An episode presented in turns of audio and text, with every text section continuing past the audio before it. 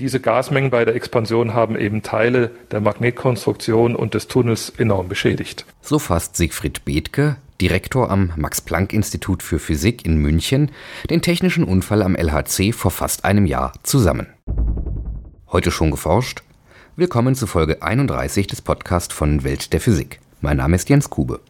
Heute erfahren wir im Interview mit Professor Bethke einiges zum LHC, dem Large Hadron Collider am CERN in Genf, der im November wieder in Betrieb gehen soll.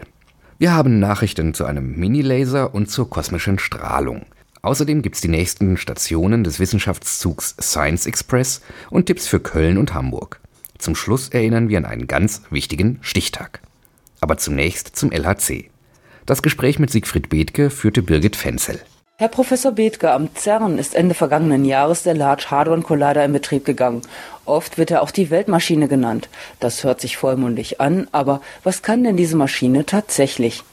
Nun, wenn wir den Large Hadron Collider, wie es auf Englisch heißt, wie der richtige Name dieses Projektes ist, äh, übersetzen, dann wäre das der große Hadronenzerschmetterer.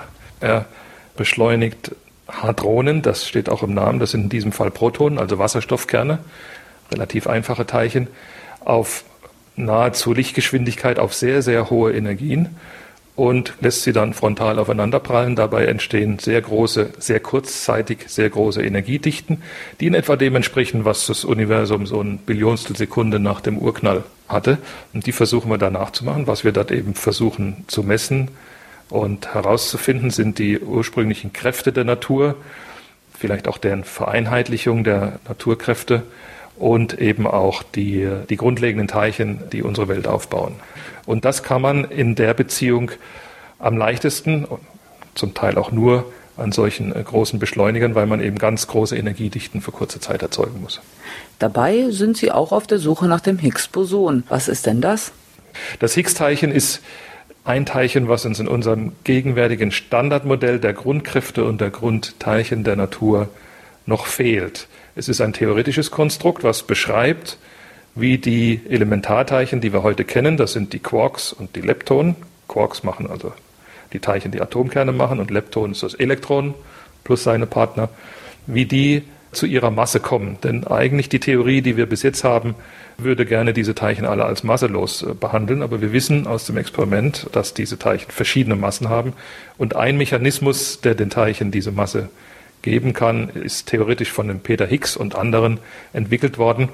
Die sagen dann mit ihrer Theorie voraus, dass es da ein Teilchen, ein Boson, wie wir das nennen, gibt, also das Higgs-Boson, und das ist das einzige aus diesem Standardmodellkonstrukt, das wir bisher noch nicht kennen. Das wollen wir natürlich versuchen zu erzeugen. Offensichtlich hat es sehr hohe Massen.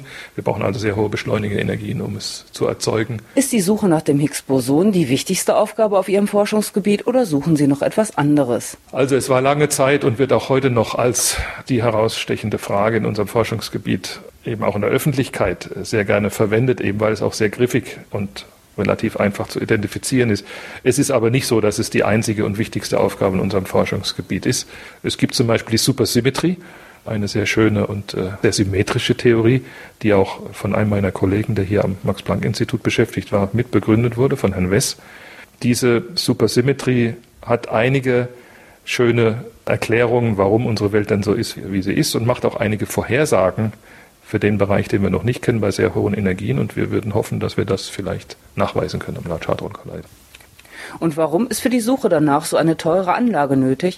Die ist deswegen nicht ganz billig und auch nicht ganz unaufwendig, also technisch sehr herausfordernd, weil sie groß sein muss, weil sie diese hohen Energien erzeugen muss. Und das kann man mit heutiger Technologie eben nur mit solchen großen Anlagen machen.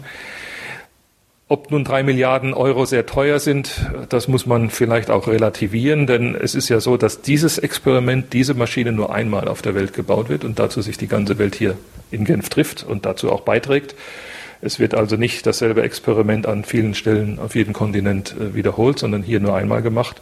Und die Forscher werden, wenn sie dann mal steht, diese Maschine, diese auch 10, 15, vielleicht sogar 20 Jahre in Betrieb halten und da ihre Forschungen äh, dran machen, vielleicht Fragen nachgehen, die wir heute noch gar nicht stellen können. Insofern ist das natürlich eine sehr große Investition, aber auch eine sehr breit angelegte und äh, sehr langreichweitige Investition in die Grundlagenforschung. Kurz nach dem Start ist der Teilchenbeschleuniger ja gleich wieder ausgefallen. Was genau ist denn da passiert? Da ist was ganz Menschliches passiert. Es hat eine kleine Ursache gehabt und aber eine riesige Wirkung, leider. Was passiert ist, ist ein, eigentlich ein kleiner technischer Unfall. Von der Ursache her war das eine Kabelverbindung zwischen zwei supraleitenden Magneten, die offensichtlich nicht ganz zuverlässig hergestellt war. Man könnte sagen, gelötet war. Was da passiert ist, ist, dass dieses Kabel eben äh, schlagartig seine Supraleitfähigkeit verloren hat durch lokale kleine Erwärmung. Dazu braucht es gar nicht sehr viel, dazu braucht es nur ganz kleine elektrische Widerstände, dann erwärmt sich das.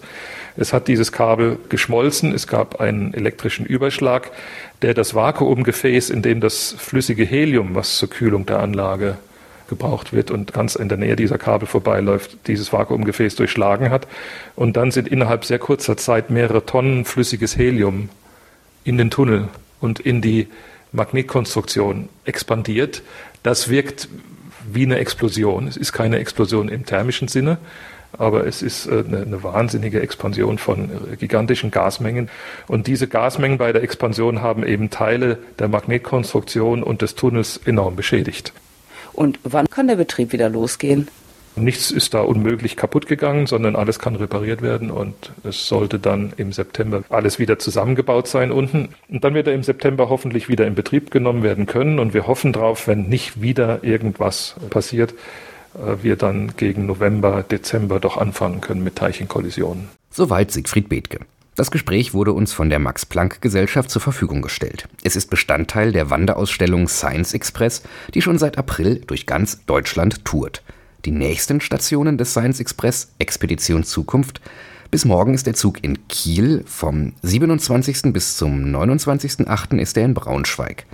Vom 30. August bis zum 1. September gastiert er am Hauptbahnhof in Hamburg, um vom 3. bis zum 5. September in Bremen zu besuchen zu sein. Die Öffnungszeiten sind jeweils 9 bis 17 Uhr, an Wochenenden und Feiertagen eine Stunde später. Der Eintritt ist frei. Nun zu unseren Nachrichten. Astronomen entdeckten kürzlich einen unerwarteten Strom von hochenergetischen Elektronen und Positronen. Dieser überraschende Bestandteil der sogenannten kosmischen Strahlung wurde zunächst als Hinweis auf den Zerfall von bisher unbekannten Elementarteilchen gedeutet, die die dunkle Materie bilden könnten. Doch neue Analysen eines internationalen Forscherteams unter Federführung des Max-Planck-Instituts für Radioastronomie in Bonn zeigen nun, dass der Teilchenstrom von einer Supernova-Explosion in der Milchstraße herrührt. Der Vorgängerstern, der zu diesem Ereignis geführt hatte, war etwa 15 Mal massereicher als unsere Sonne. Die Entstehung des Teilchenstroms stellen sich die Forscher so vor. Schon vor der Supernova-Explosion gibt der Stern am Ende seiner Lebenszeit große Mengen seines Materials in Form eines kräftigen magnetischen Sternenwindes ab. Wenn es dann zur Supernova-Explosion kommt, beschleunigt die dabei entstehende Stoßwelle, die mit einem Überschallknall vergleichbar ist, die Elektronen und Positronen, aus denen der Sternenwind besteht. Nach Analysen der Forscher ist der erstaunliche Teilchenstrom das Resultat einer solchen Beschleunigung durch die Stoßwelle der Supernova-Explosion. Nach der dunklen Materie wird man also noch weiter suchen müssen. Ein winziges, nur 14 Millionstel Millimeter kleines Goldkörnchen ist das Herzstück des bisher kleinsten Lasers der Welt. Mit diesem konnte ein amerikanisches Forscherteam erfolgreich grüne Lichtpulse erzeugen. Wie die Wissenschaftler in der Zeitschrift Nature berichten, wurde dieser Rekord durch die geschickte Anregung von Elektronenschwingungen an der Oberfläche des Nanopartikels möglich Erst 2003 wurde vorhergesagt, dass eine solche winzige Lichtquelle tatsächlich funktionieren könnte. Nun gelang es, diese Theorie in die Tat umzusetzen. Dazu umhüllten die Forscher das Goldkörnchen mit einer hauchdünnen Schicht aus Natriumsilikat. An der Oberfläche versetzten sie Elektronen zu einer kollektiven Schwingung. Diese sogenannten Plasmonen regten wiederum eine weitere Hülle aus Siliziumoxid mit einem eingelagerten Farbstoff so an, dass von den insgesamt 44 Nanometer kleinen Kügelchen grüne Lichtpulse mit einer Wellenlänge von 531 Nanometern ausgesendet wurden. Klassische Laser können vom Prinzip her nicht kleiner werden als die Hälfte der Wellenlänge des emittierten Lichts, also etwa 200 Nanometer. Da in dem winzigen Kügelchen jedoch keine Lichtwellen, sondern Plasmonen verstärkt werden, konnte die Lichtquelle auf ein Viertel dieses Werts schrumpfen. Die Forscher nennen ihre Lichtquelle nicht Laser, sondern Spacer, da er Surface Plasmons, auf Deutsch Oberflächenplasmonen, für die Lichterzeugung nutzt. Weitere Nachrichten zur Physik können Sie jeden Tag aktuell auf www.weltderphysik.de lesen. Dort finden Sie auch hunderte Veranstaltungen zur Physik. Zwei Beispiele. Am 26. August trägt Alfred Krabbe im ersten Physikalischen Institut der Universität Köln über das Infrarotobservatorium Sophia vor. Eine Boeing 747 ist dabei der Träger des Teleskops. Ein Vortrag in der 14-tägigen Ringvorlesung zum Internationalen Astronomiejahr. Köln, Zülpicher Straße 77, Mittwoch, 26.08.18 Uhr. Der Eintritt ist frei. Im Science Café Desi in Hamburg geht es am Donnerstag, dem 27.08. um Tsunamis. Philipp Bechtle erläutert, was die Gefahren von Tsunamis sind. 17 Uhr im Desi Bistro Hamburg-Bahrenfeld. 27.08. Auch hier ist der Eintritt frei. Ganz wichtig für alle Jungforscherinnen und Jungforscher. Bis zum 1. September können noch Beiträge für den Schülerwettbewerb Exciting Physics eingereicht werden. Die Auswertung und Preisverleihung findet bei den Highlights der Physik vom 20. bis zum 24. September in Köln statt. Mehr dazu auf www.physik-highlights.de. Das war's für heute. Bleiben Sie wissenschaftlich und laden Sie uns auch nächstes Mal wieder herunter. Welt der Physik wird Ihnen präsentiert von der Deutschen Physikalischen Gesellschaft und dem Bundesministerium für Bildung und Forschung.